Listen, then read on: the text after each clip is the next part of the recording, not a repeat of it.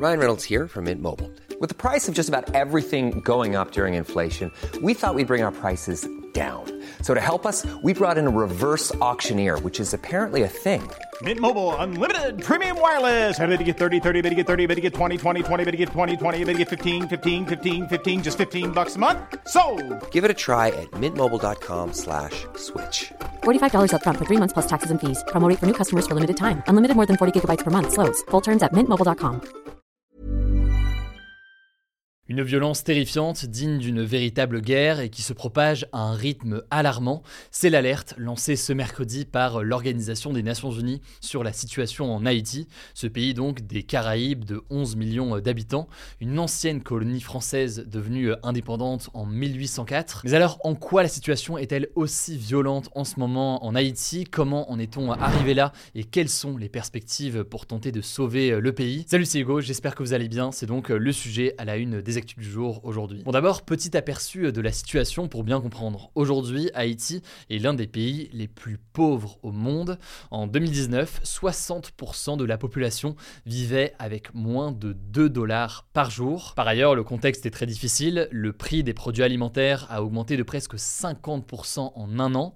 Et par ailleurs, d'un point de vue sanitaire, il y a une épidémie de choléra qui est réapparue en octobre 2022. C'est donc une maladie infectieuse qui peut être très grave. Résultat aujourd'hui, la moitié la population a besoin d'aide humanitaire. C'est donc plus de 5 millions de personnes. Pauvreté importante, situation sociale difficile, mais Haïti fait aussi face à une explosion de la violence, notamment une violence entre plusieurs gangs armés. Ces gangs concurrents, ils contrôlent jusqu'à 60% de Port-au-Prince. Port-au-Prince qui est la capitale d'Haïti, qui compte 3 millions d'habitants.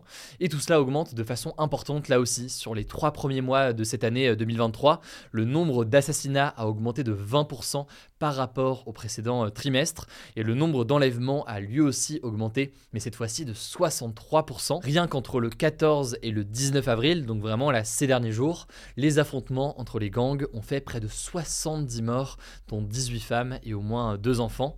Et les assassinats et les viols aussi touchent donc des civils, des personnes qui euh, ne font pas partie donc euh, de ces gangs pour l'Organisation des Nations Unies et pour euh, les États-Unis, un tel niveau d'insécurité est en fait comparable aujourd'hui à ce qu'on peut retrouver dans des pays en guerre. On peut aussi euh, voir que Haïti est un État en matière d'infrastructure ou d'institutions qui est en grande difficulté.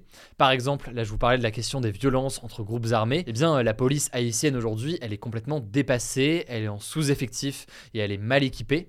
Elle est tellement dépassée en fait que les habitants prennent eux-mêmes les armes pour tenter de se faire justice ou se venger.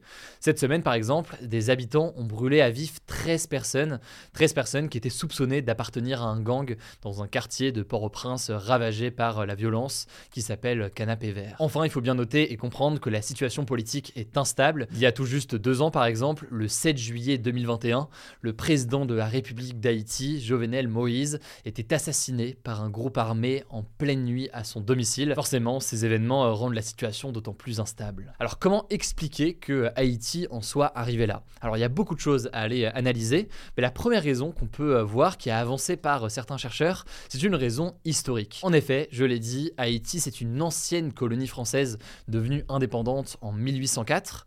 Or, eh bien, une enquête du New York Times qui a été publiée en 2022 et que je vous mets en description mettait en lumière eh bien, une dette haïtienne envers la France. Et oui, en effet, la France puis les États-Unis, après l'indépendance de Haïti, ont exigé l'équivalent de centaines de millions d'euros à Haïti juste après son indépendance.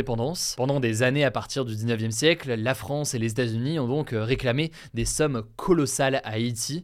Et le New York Times décrit donc une spirale d'endettement qui a paralysé le pays pendant plus d'un siècle. Forcément, ça a pu participer à mettre Haïti dans une situation difficile. Deuxième raison qu'on peut évoquer, qui est plus actuelle, c'est la question des catastrophes naturelles. Haïti est en effet situé dans les Caraïbes, dans une zone où les séismes et les ouragans sont fréquents. En 2010, par exemple, un immense séisme avait fait plus de 200 000 morts. Et évidemment, ce genre d'événement assez euh, fréquent bouleverse le pays, bouleverse euh, les habitants et aussi euh, ses infrastructures. Enfin, je l'ai évoqué rapidement, mais l'instabilité politique combiné à des problèmes économiques, ça a pu accentuer la prise de mauvaises décisions ou alors le développement de la corruption. Bref, tout cela plonge aujourd'hui Haïti dans des scènes de violence inédites que je viens de décrire.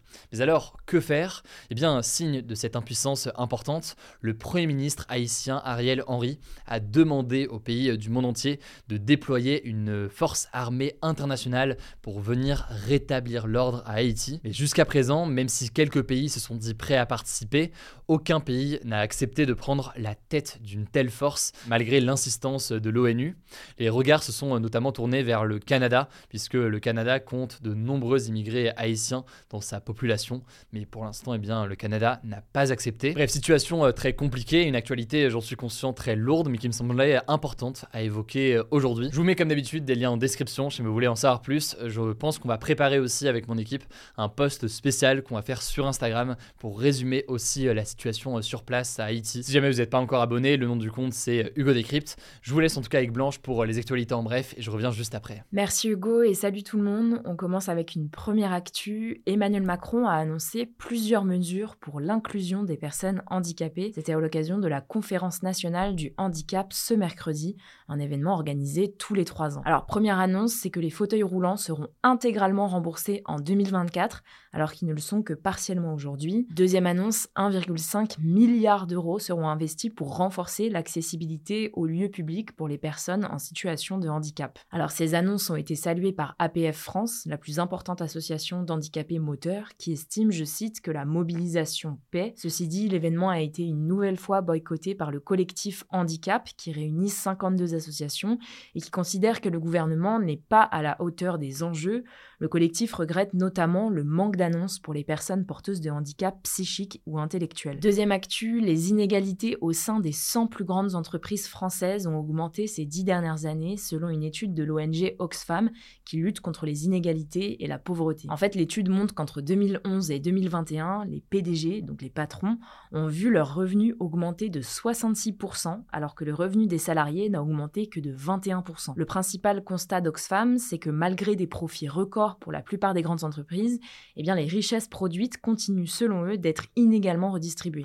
Face à cet écart, Oxfam propose donc une revalorisation des salaires en commençant par les bas salaires ou encore de limiter les écarts de rémunération entre les PDG et les salariés. Troisième actu rapidement, on va parler du Covid-19 et oui, ça fait longtemps, eh bien on a appris que les décès liés à la maladie ont chuté de 95% depuis janvier. C'est une annonce de l'Organisation mondiale de la santé. Alors, ceci dit pour nuancer, l'OMS a précisé que le virus n'était pas prêt de disparaître, notamment à cause de l'émergence d'un nouveau variant, le variant XBB1.16, qui fait que le virus continue de muter et pourrait donc provoquer de nouvelles vagues de contamination et de décès. Enfin, vu que ce variant est dominant au niveau mondial, eh bien les personnes vaccinées ou déjà infectées pourraient contracter de nouveau la maladie. Quatrième actu, et on va parler jeux vidéo, le Royaume-Uni a décidé de bloquer le rachat historique du studio de jeux vidéo Activision Blizzard par l'entreprise Microsoft pour un montant de 68,7 milliards de dollars. En fait, ce rachat aurait permis à Microsoft qui possède notamment la Xbox,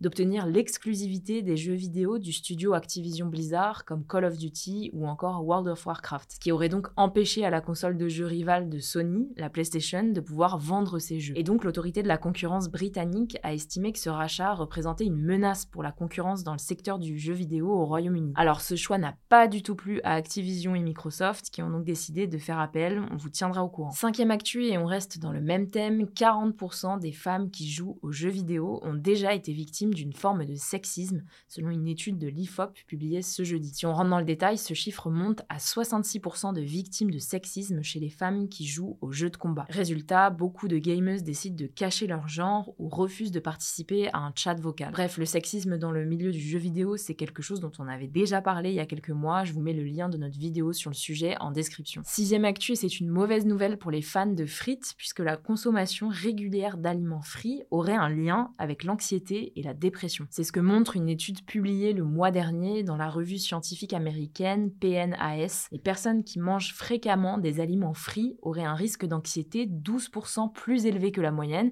et un risque de dépression 7% plus élevé. Cependant, ces résultats sont à nuancer puisque d'autres spécialistes estiment quant à eux que le problème pourrait être pris à l'inverse, étant donné que les personnes souffrant d'anxiété ou de dépression se tournent très souvent vers des aliments jugés réconfortants pour trouver un semblant de soulagement. Dernière actu, en Californie aux États-Unis, un lac asséché depuis des décennies, le lac Tulare, a refait surface ces derniers mois à cause de fortes pluies et des tempêtes, ce qui a provoqué des inondations. Les dégâts sont déjà estimés à plusieurs centaines de millions de dollars. Ce qui inquiète encore plus les habitants et les agriculteurs, c'est que si le lac continue de s'étendre, il pourrait atteindre des cultures qui pèsent presque 2 milliards de dollars la dernière fois qu'il a retrouvé son niveau actuel date de 1983 et il avait fallu près de deux ans pour qu'il se vide sous l'effet de l'évaporation. En tout cas, avec le réchauffement climatique et l'augmentation de la fonte des neiges, le lac pourrait réapparaître plus fréquemment dans les prochaines années. Voilà, c'est la fin de ce résumé de l'actualité du jour. Évidemment, pensez à vous abonner pour ne pas rater le suivant, quelle que soit d'ailleurs